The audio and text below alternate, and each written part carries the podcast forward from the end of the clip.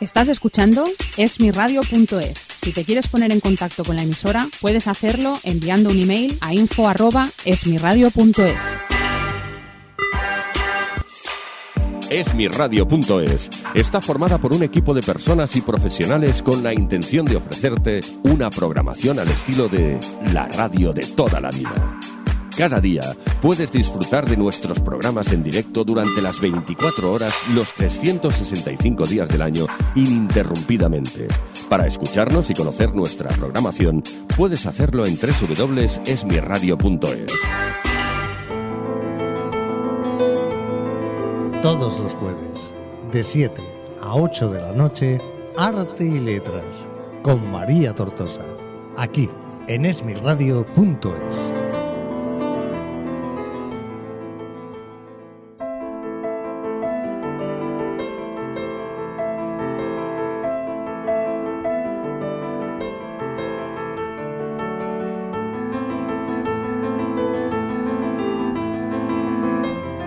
sí, señor, hoy estamos en un arte y letras más, eh, un jueves más con todos vosotros, con todos nuestros oyentes. Ya sabéis que me encanta daros las gracias por estar acompañándonos ahí al otro lado.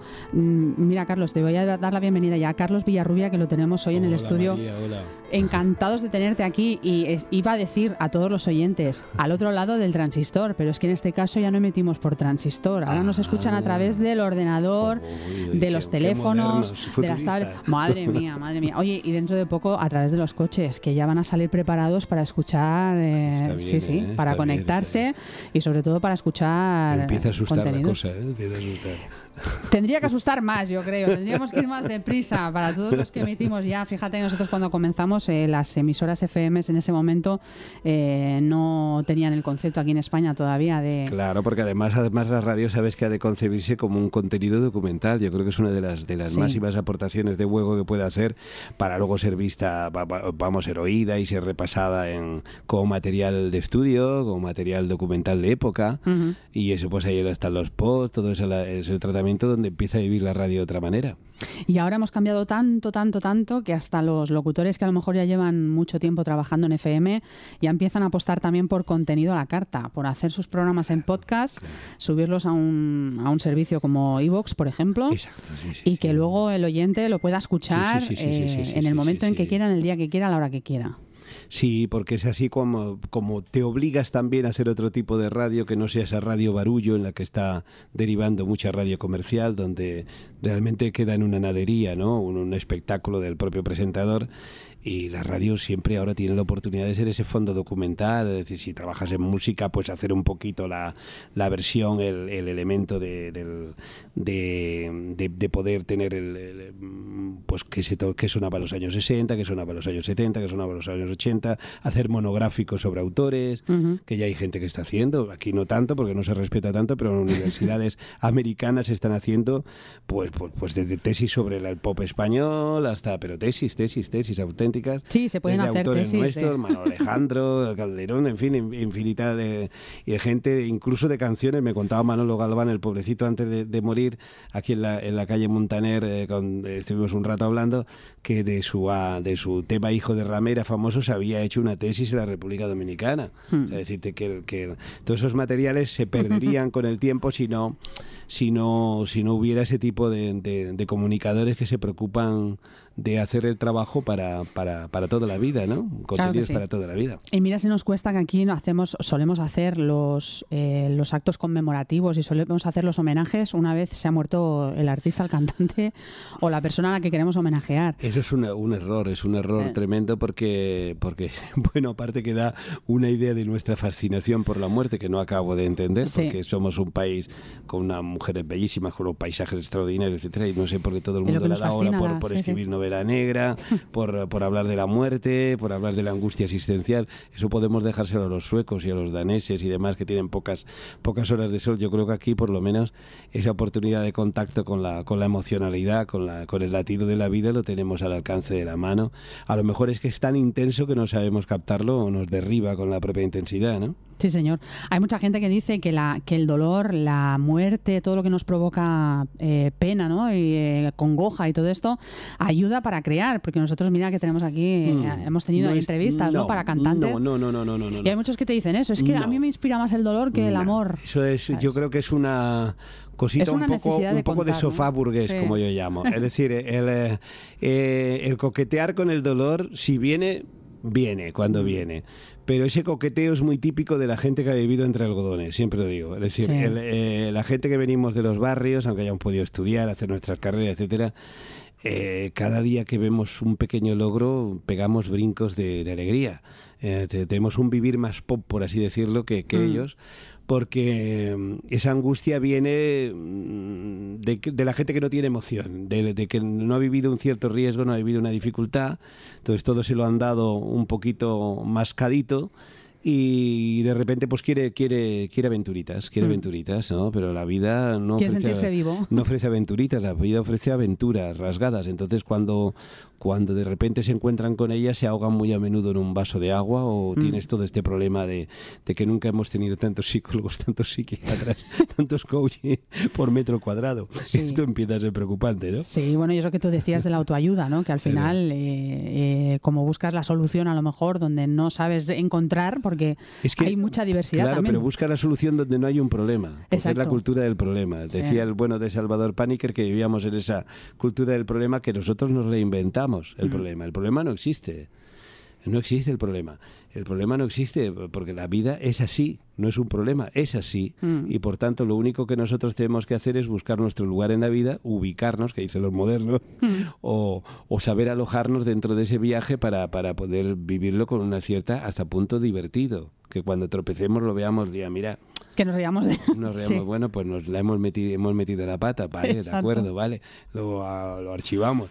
Es que es normal, es normal, porque es, es la vida es un proceso de búsqueda y, y, sobre todo de encaje en el lugar. Una vez que encuentras el lugar en el universo, en la propia vida, ya viajas porque en el fondo eh, en nuestro universo la Tierra se está en continuo movimiento y mm. aunque estemos nosotros quietos estamos viajando, ¿no?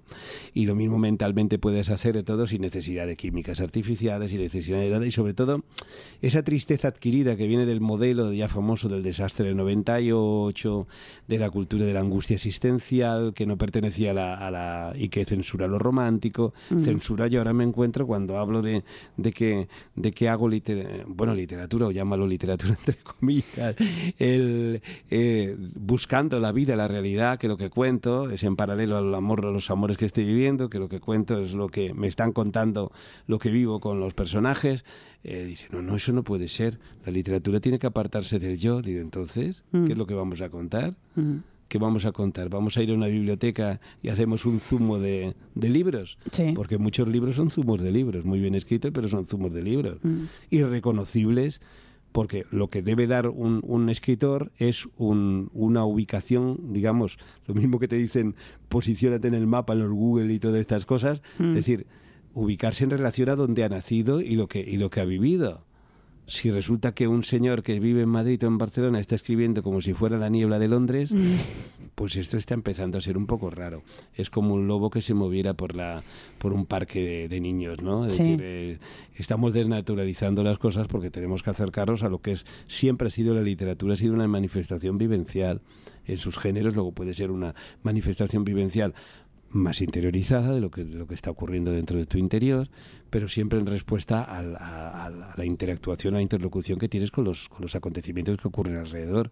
Todo lo demás es que te quedas a cuadros cuando te dicen esas cosas, ¿no? Dice, pues vale, de acuerdo, eh, no pretendo ser escritor, entonces llámame, Exacto. Eh, llámame autor multimedia. Me estoy, acordando, me estoy acordando escuchándote de la película El escritor de Javier Gutiérrez, que la, la protagonista es que, es que bueno, refleja eh, muchísimo todo lo que estás diciendo. o sea, tiene el típico profesor, él está haciendo un curso eterno para aprender a escribir, ¿no?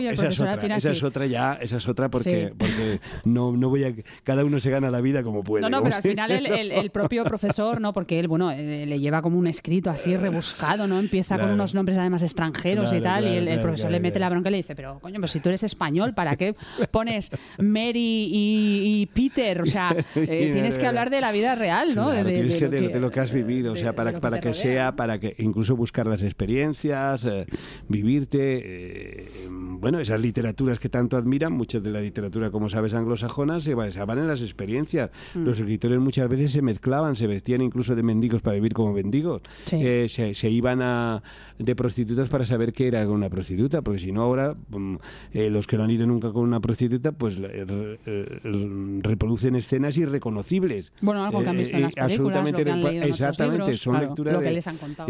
no es así una conversación con esta, Claro. no es así.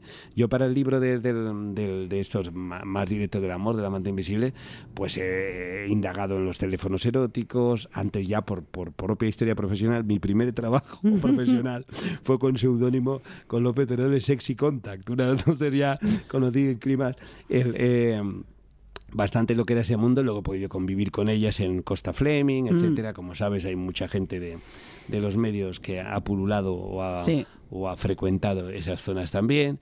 Eh, tanto en activo como en pasivo y por lo tanto mm, un poco puedes puedes ir reconociendo lo que lo que lo que está ocurriendo no lo que lo- puedes darle una veracidad a, la- lo ocurrido no no no, una- no un mecanismo artificial Y paseando por ese universo de Carlos Villarrubia, eh, ¿se necesita una brújula? Que va, que va. La única brújula que se necesita es la de la ilusión, ¿no?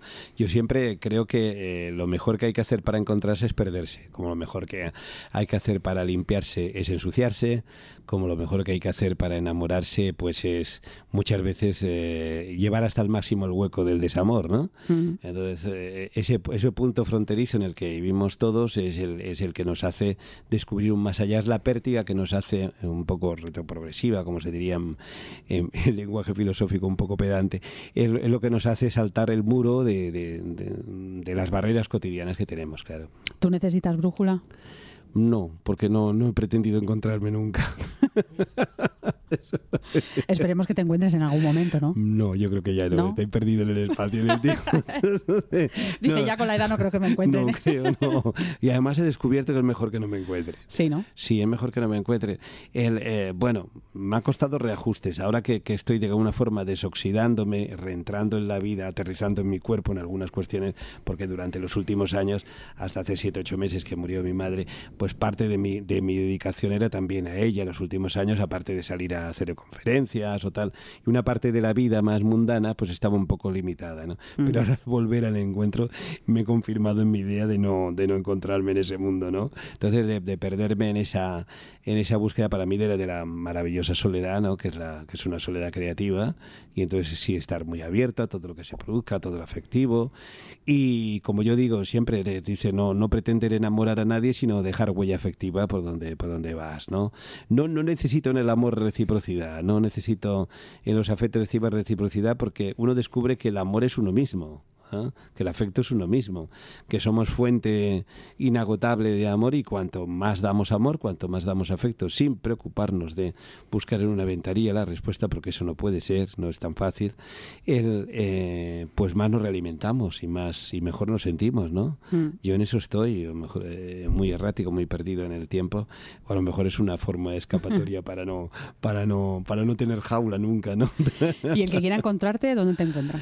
Pues en muchos sitios. Yo creo que es muy fácil de encontrarme, bueno, a ver, digamos... eh, Aparte de en el Facebook, en el Twitter. en el Facebook, en el Twitter, en la vida muy a menudo porque porque callejeo mucho, ahora callejeo Sí. mucho y viajo mucho No pues, a- paras, no a, paras. las ciudades de muchos sitios, haciendo el trabajo de campo, estando con la gente, haciendo conferencias, preparando los libros muy sobre el terreno, haciendo la labor de composición con los compositores, preparando textos para actores, eh, guiones para espectáculos de danza, de teatro, guiones de cine, etcétera, todo lo que va saliendo en el persona a persona, ¿no? Sobre todo en el persona a persona, porque en realidad la palabra o- o es la misma, lo único que varía es en los formatos, ¿no? Entonces, los formatos, si tienes la suerte, como en mi caso sí ocurre que te van, vas trabajando con gente importante dentro de, del conocimiento de esos formatos, pues ellos mismos te van puliendo para que para que los textos y lo que tú cuentes quepa dentro de la de- del formato.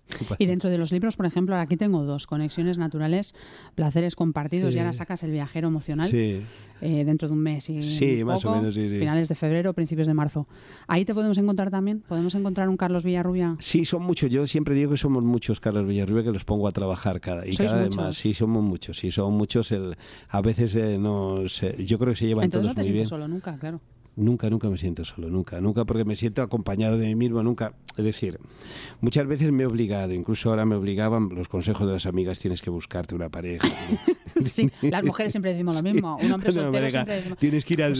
la última, la última genial dice: tienes que ir al psicólogo porque no acabas de encontrar más. dice, pero si a mí es el que me consultan todo sobre la cosa esa. Dice, pero digo, desengáñate, por ahí no vamos bien. Debes tener algún problema porque, porque si no encuentras. No, hay veces que, oye, uno no necesita tampoco sentirse arropado, ¿no? La, realidad es que yo no lo necesito. O sea, esa la, la, realidad, es un poco difícil de explicar el asunto. No necesito. Yo he, ido integrando también lo que se llamaría lo femenino dentro de lo masculino. Me, digamos, soy más viril con el tiempo, gracias a haber desarrollado ese lado femenino. Mm. Y por tanto, todas esas cosas que muchos hombres necesitan del apeguito, del, del, del, cariñito, del nen, de todo eso. del cogerse de la mano, ¿no? Eh, pues eso ya me lo autogestiono yo. Porque a veces lo otro sale muy caro. Entonces él, sale muy caro, no, no, de, no de dinero, sino de, de choque. Sí, sí, ¿no? se lo hemos entendido. Entonces, eh, eso eso es difícil, claro, es difícil convivir. Eh, la mujer siempre me ha tratado muy bien, es decir, que me ha tratado muy bien. No voy a decir nada en contra de ella. Eh, lo único que no me ha dado ni una opción para formar pareja, jamás. O sea, jamás. O sea, es decir, ha sido intuir decir algo parecido que quería formar pareja y, la risotada ha sido espectacular, ¿no? Ha sido espectacular porque no me reconocen en ese papel. Entonces, claro, muchas veces te, si es verdad que contrastas con el tipo de vida que hace la gente mm. y es una vida pues, pues muy digamos, anormal, en el sentido de lo que es normal, pero para mí es completamente normal. Claro, es que te iba a decir anormal eh, para eh, según qué ojo lo mires, ¿no? Anormal, completamente normal, y como, claro, mm, resulta que ese tipo de vida lleva a una realización concreta, es decir, que no, que no estás especulando, que la gente puede ver que hay canciones, que hay programas de radio, que hay, o sea, que hay un, un, un producto real de ese trabajo por lo tanto, a lo mejor como persona sí estoy perdido, pero, pero la lluvia que cae eh, produce un resultado, ¿no? ¿Eh? Yo creo que lo tienes tan claro eh, y el no reconocerte a ti mismo y el no querer buscarte marca un poco la diferencia también en Claro, yo no, me quiero buscar porque además yo creo que el, es un error. Es decir, me, mm. prefiero explorar más que, más que buscar. Es decir, explorar en otros terrenos, explorar otros mundos paralelos que según duda, mm. ir abriendo todas esas ventanas, todos esos Carlos Villarrubia que todavía no conozco. ¿No? Y que son los que me ayuden y lo que digo los pongo a trabajar para, para que hagan las cosas en simultáneo y las hacen en simultáneo. ¿Te obedecen? Sí, se obedecen, sí. sí. O yo les obedezco a ellos, claro. También, es una cosa muy La representación. Yo, claro, también es verdad que a lo mejor a lo, a lo, mejor no, no encajas en eso que se llama realidad porque la gente sí es verdad que te ve como un desplegable como un ser eh, multiser mm. y entonces claro es muy difícil mm, es desconcertante no ponerte una etiqueta. Sí es desconcertante. Yo solo he vivido sobre todo en el terreno de los amores que es curioso porque luego cuando he preguntado que qué pasaba no cuando se asustaban tanto digo dice claro pero para mujeres con una experiencia se supone con muchísimas horas de vuelo dice claro pero es que me ha desconcertado porque claro eh, digamos que eh, por un lado es la ternura, pero por otro puedo pues, en algún momento marcharme, en algún momento hacerlo son los diferentes seres que se van que se van vigilando, ¿no? Eso me ayuda, digamos, así es verdad, a, a escribir, a trabajar con los ritmos y a, y a trabajar todo lo que son los sentimientos y a poder ayudar a la gente. De hecho, pues en la radio lo único que hacen parezco un parezco un doña un doña Francis. La gente me pregunta, se supone que debo saber de esto, ¿no? Te falta montar el consultorio. Eh, me pregunta la gente, bueno, ¿qué te puedo contar, no? decir que, Pero marcas la diferencia un poquito de la posesión, que muchos a lo mejor eh, No es que no tengo sentido de posesión Exacto, ninguno. no tengo de posesión ninguno porque además eso es de lo más de lo más inútil que puedes tener, sobre todo desde un punto de vista afectivo. Eh, la gente viene a ti cuando tiene que venir. Y, y, está contigo porque quiere Claro, y luego en lo que es respecto a la mujer, yo lo que he aprendido es que hay que quererla como quiere que la quieran. Mm. O sea, es muy, es muy difícil de entenderlo. Mm. O sea, hay mujeres que quieren que, las, escuches y hay otras mujeres que quieren que las otras y hay mujeres que las quieres en una etapa determinada porque lo necesitan y luego no necesitan, pero no es porque no te quieran, sino porque te han necesitado en ese momento al necesitarte también te ayudan, porque te van mejorando en todo. Sutilmente te van mejorando en todos los aspectos. No hay forma más de ayudarse a uno mismo que ayudar a los demás. O sea, eh, por eso todo eso de estoy totalmente en contra de los autoayudas, porque lo que hay que hacer precisamente es desbloquearse eh, emocionalizarse al máximo y, y, bueno, pues, pues volcarse en, en, el exterior porque es la forma en la que te reconstruyes, ¿no? Para no conocerte hablas muy bien, ¿eh? Por eso. Para no conocerte a ti mismo. Eh, la gente que me está oyendo seguro que eh, coinciden con lo que voy a decir. Y es que eh, para hablar como tú hablas hay que conocerse mucho a sí mismo también. Tener mucha confianza en uno mismo. Por bueno, sí, la confianza la has adquirido con la humildad, o sea, con lo, hay que decir que siempre no, no, es una confianza, digamos, de poder, pero sí de autoridad sobre uno mismo, sí. porque son horas y horas. Los kilómetros de soledad dan eso muy a menudo, que sería recomendable que la gente lo estuviera porque en la, en la soledad vas pasando por unos toboganes de estados de ánimo. Sí. Cuando te metes en la cama ahí con la almohada, con la radio, con lo que sea, eh, yo me ayuda, me levanto cuando se me ocurre algo y, y la, y, y, escribo y luego me vuelvo a la cama todo el rato. Pero, pero que... Eh, eh, vas pasando por una noria tremenda mm. y es bueno, habría horas donde te tirarías por la ventana y hay horas hasta que se va recomponiendo eso y luego te levantas ya equilibrado. Va, va haciéndose ese, esa ondulación pero eso solo lo puedes reconocer a través de las horas de soledad. Y la gente se aturde, busca rodearse de mucho ruido. Y la soledad para mí es fantástica, fantástica, es casi un vicio, la soledad para mí es un vicio. Rompes esa soledad eh, con ciudades y ritmos. Sí, bueno, te, bueno, te vas a recorrer, yo creo, si no te has recorrido ya toda España buscando... Sí, bueno, ya la he recorrido como reportero, en mi época de reportero de televisión la hemos corrido, pues yo creo que prácticamente toda, prácticamente toda, y la, la suerte es que he hecho casi, trabajo en casi todos ellos, en Canarias con muchísimos músicos, con actores, en Andalucía en Canal Sur, en Valencia también documentales, es decir, casi todos los sitios, pero ahora ha salido la, la opción de hacer eso de ciudades y ritmos, que es un viaje, el reencuentro de casi de un extraterrestre como pueda ser en parte yo, que cae en las ciudades y empieza a dialogar con los edificios, con los lugares, con los locales, con las personas. Bueno, pero ¿qué, ¿qué, ha pasado aquí? ¿Por qué suena esto? Y entonces el hilo conductor son la canción, que para mí es la forma de memoria. Como autor de canciones que sabe, yo creo que debo haber escrito más de mil canciones ya por ahí. Y la, y la eh, pues trabajo mucho con lo que es la memoria, los ritmos. Cada, cada ritmo sabes que tiene un, un matiz dentro del. Eh, mira, dentro de la misma melancolía, pues sí. hay la melancolía, hay la melancolía más arrabalera, tipo tango, mm. hay la saudade, pero hay también la saudade brasileña y la saudade gallega, que son diferentes, hay la morriña, hay el desamparo, o sea, fíjate sí, todos los matices del aire que, que tienes. corra. Y todos son matices diferentes y generan ritmos diferentes Mm. que pueden generar la, la, batucada, por ejemplo, piensas que es un ritmo alegre, pues un ritmo muy melancólico, muy saudoso. Pero tienes la muñeira, que es otro ritmo de saudade, tienes el, el, eh, los cantos más étnicos irlandeses, que son tipo, tipo morriña, y tienes también los, los que son eh, tipo melancolía, pues eh, muy italianos, de, los, de las grandes baladas italianas. Uh, tienes eh, los desamparos existenciales que son más típicos franceses mm. y todos estamos en, en, un, en, en, un ladrillo emocional ¿eh? Sí. con unos matices Sí. que vas cogiendo pues fíjate los matices que La tiene riqueza. la riqueza que tienen los estados de ánimo con los que puedes trabajar eh, yo siempre los recomiendo el trabajo con ritmos con la memoria sabes que así como siempre recomiendo, yo me compro montones de cuadernos, y me compro también otro montón ahí en el EMNA y, y, y, y, voy escribiendo a mano, siempre escribo escribo a mano por la porque es, es una forma de activar la, la ne, las neuronas. Sí, es las neuronas, la, claro. neurona.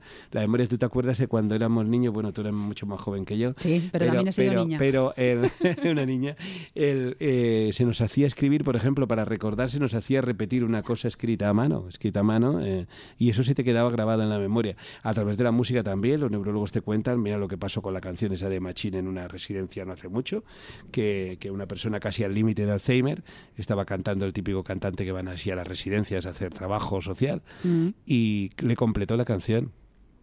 Le completó la canción. Y ahora me conté, bueno, un cantante conocido, vamos nomás a entrar en detalles que está delicadito, pues me comentaba una amiga que le va a cantar de vez en cuando y, y recupera el hilo de la memoria cuando le, cuando le cantan un fragmento de canción y la completa. ¿Eh? Es que la música tiene esa magia especial, ¿no? Que Claro, tiene es también. una de las formas de memoria. Bueno, ahí está, yo lo recomiendo ya en plan más cultista, pues eh, de- que estudien a dos personajes de la historia extraordinarios que trabajaron ese concepto, que son Giordano Bruno y aquí muy cercano a nosotros, donde vivimos, Ramón Llull y Ramón de Lulio. Mm. Y luego, pues más cercano, pues todo el trabajo que ha hecho Ignacio Gómez de Liaño eh, con el idioma de la imaginación, de, de trabajar lo que es las eh, la relación de cómo interactuar la memoria con los edificios y tal. De eso, de eso, de todo eso parte las ciudades y los ritmos, ¿no? Lo que va a ser lo de Barcelona Barceloca, Zarabanda Goza y el, y el al ritmo de Madrid en principio, aunque haremos luego más historias y seguramente lo reconvertiremos en, en otros formatos audiovisuales eh, al margen de, de, otras alternativas. Y es trabajar con los, con los ritmos, con los ritmos emocionales, los, los biorritmos, todas las, historias que nos van mejorando o haciendo que, expulsemos al exterior todos los matices que, podamos hacer, ¿no? Tú imagínate, por ejemplo, eh, les comentaba ayer cuando estaba trabajando con estas chicas del Instituto de Danza, mm, los matices de un espectáculo que están preparando sobre Galicia y la mujer, él decía, bueno, le ponía el ejemplo de Héctor Alterio, como eh, este hombre mm, puede pasar en un momento de la risa al llanto, por ejemplo, en el estanque dorado, en nada, en una fracción de milésimas casi de segundos. Porque, como él te dice, está contenido todo dentro de lo mismo, pero lo habla, lo alarga de matices. Claro, eso es súper sorprendente porque son puertas que se abren. Todo eso son, vas abriendo puertas y vas descubriendo que, que los matices del sentimiento son infinitos y que por lo tanto nada es tan tremendo como para tirarse por la ventana, ni nada es tan maravilloso como para pegar brincos hacia el sol. O sea, que decir que, que has de ir paladeando cada, cada elemento, porque dentro de la alegría está la tristeza y dentro de la tristeza está el germen de la alegría también. O sea, todo forma parte de la, del mismo paquete, ¿no? Entero no va, no va el, la composición del paquete tiene de todo, ¿no? Tiene de todo.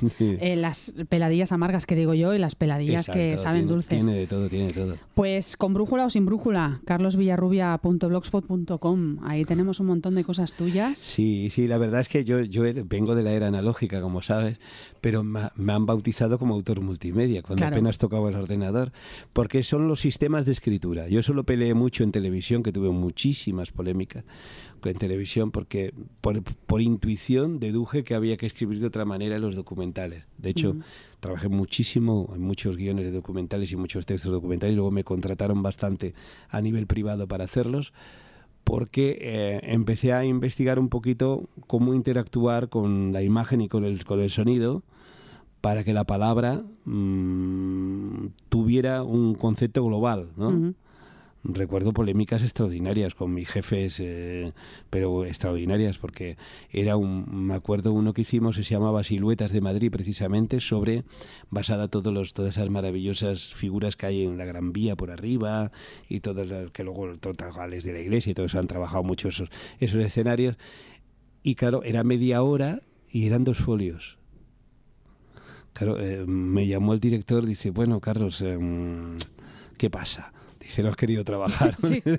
dice, no, pon la música y pon la imagen. Luego, si quieres, me... Me pegas la bronca, me, me, Oye, pues lo pasaron en montones de televisiones.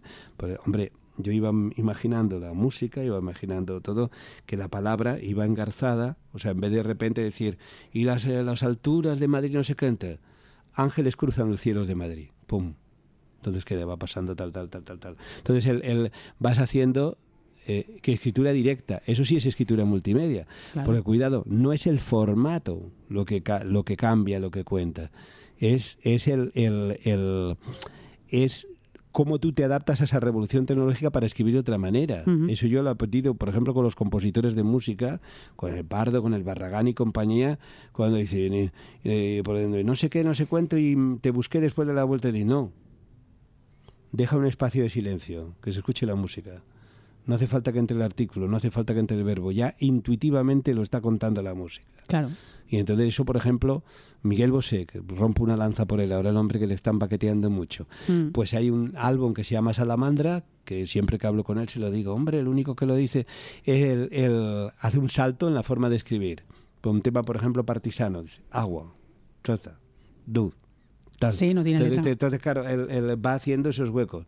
Claro, es, una, un, es un lenguaje visual, ¿no? Lo sigue haciendo. Ahora, el Libre ya de Amor es un tema muy bonito, escrito muy bonito, eh, donde parece que es inconexo lo que está diciendo, pero no es inconexo, porque eso está en relación con el videoclip que va a hacer, con, con la imagen visual, con lo que proyecta, con los contenidos paralelos, que, pueda tener, eh, eh, es otro salto mental, que es lo que pasamos cuando yo muchas veces he hecho charlas de, diciendo, bueno, cuando decía, los cantautores, los cantautores, vale, son amigos, muy bien, los quiero mucho, pero han sido más revolucionarios los autores del pop español que los cantautores.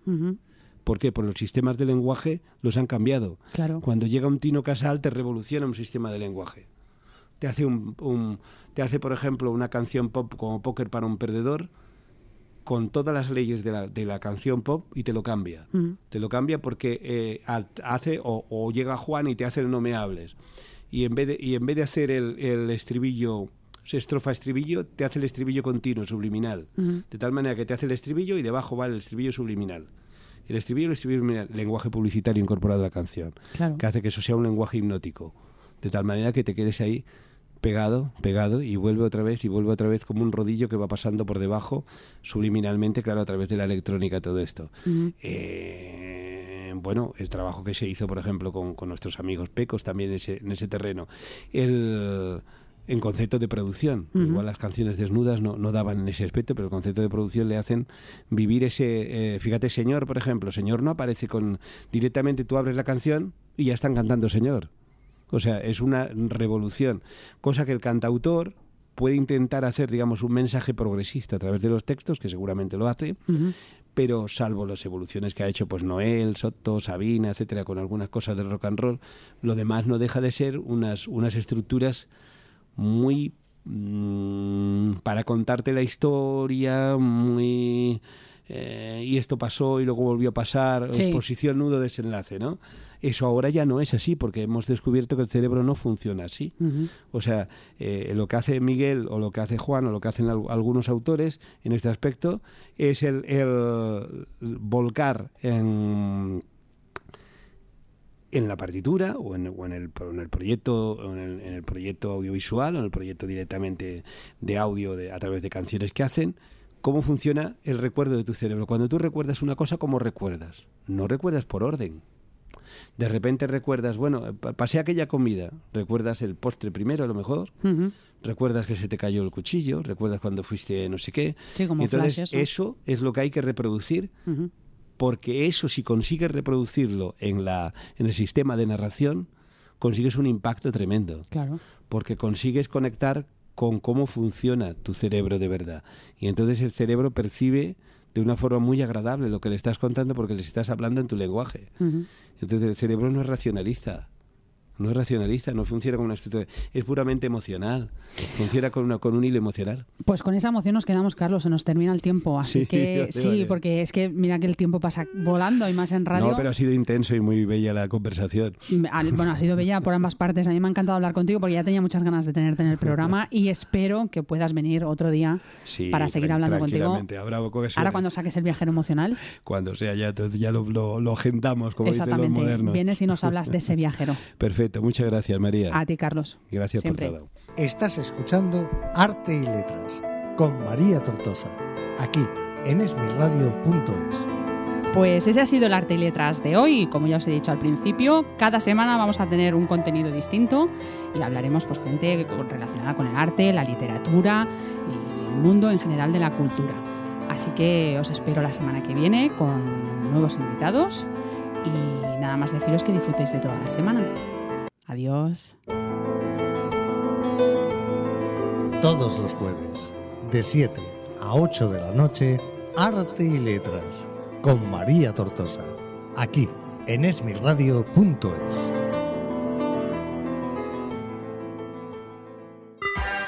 Esmirradio.es es tu radio.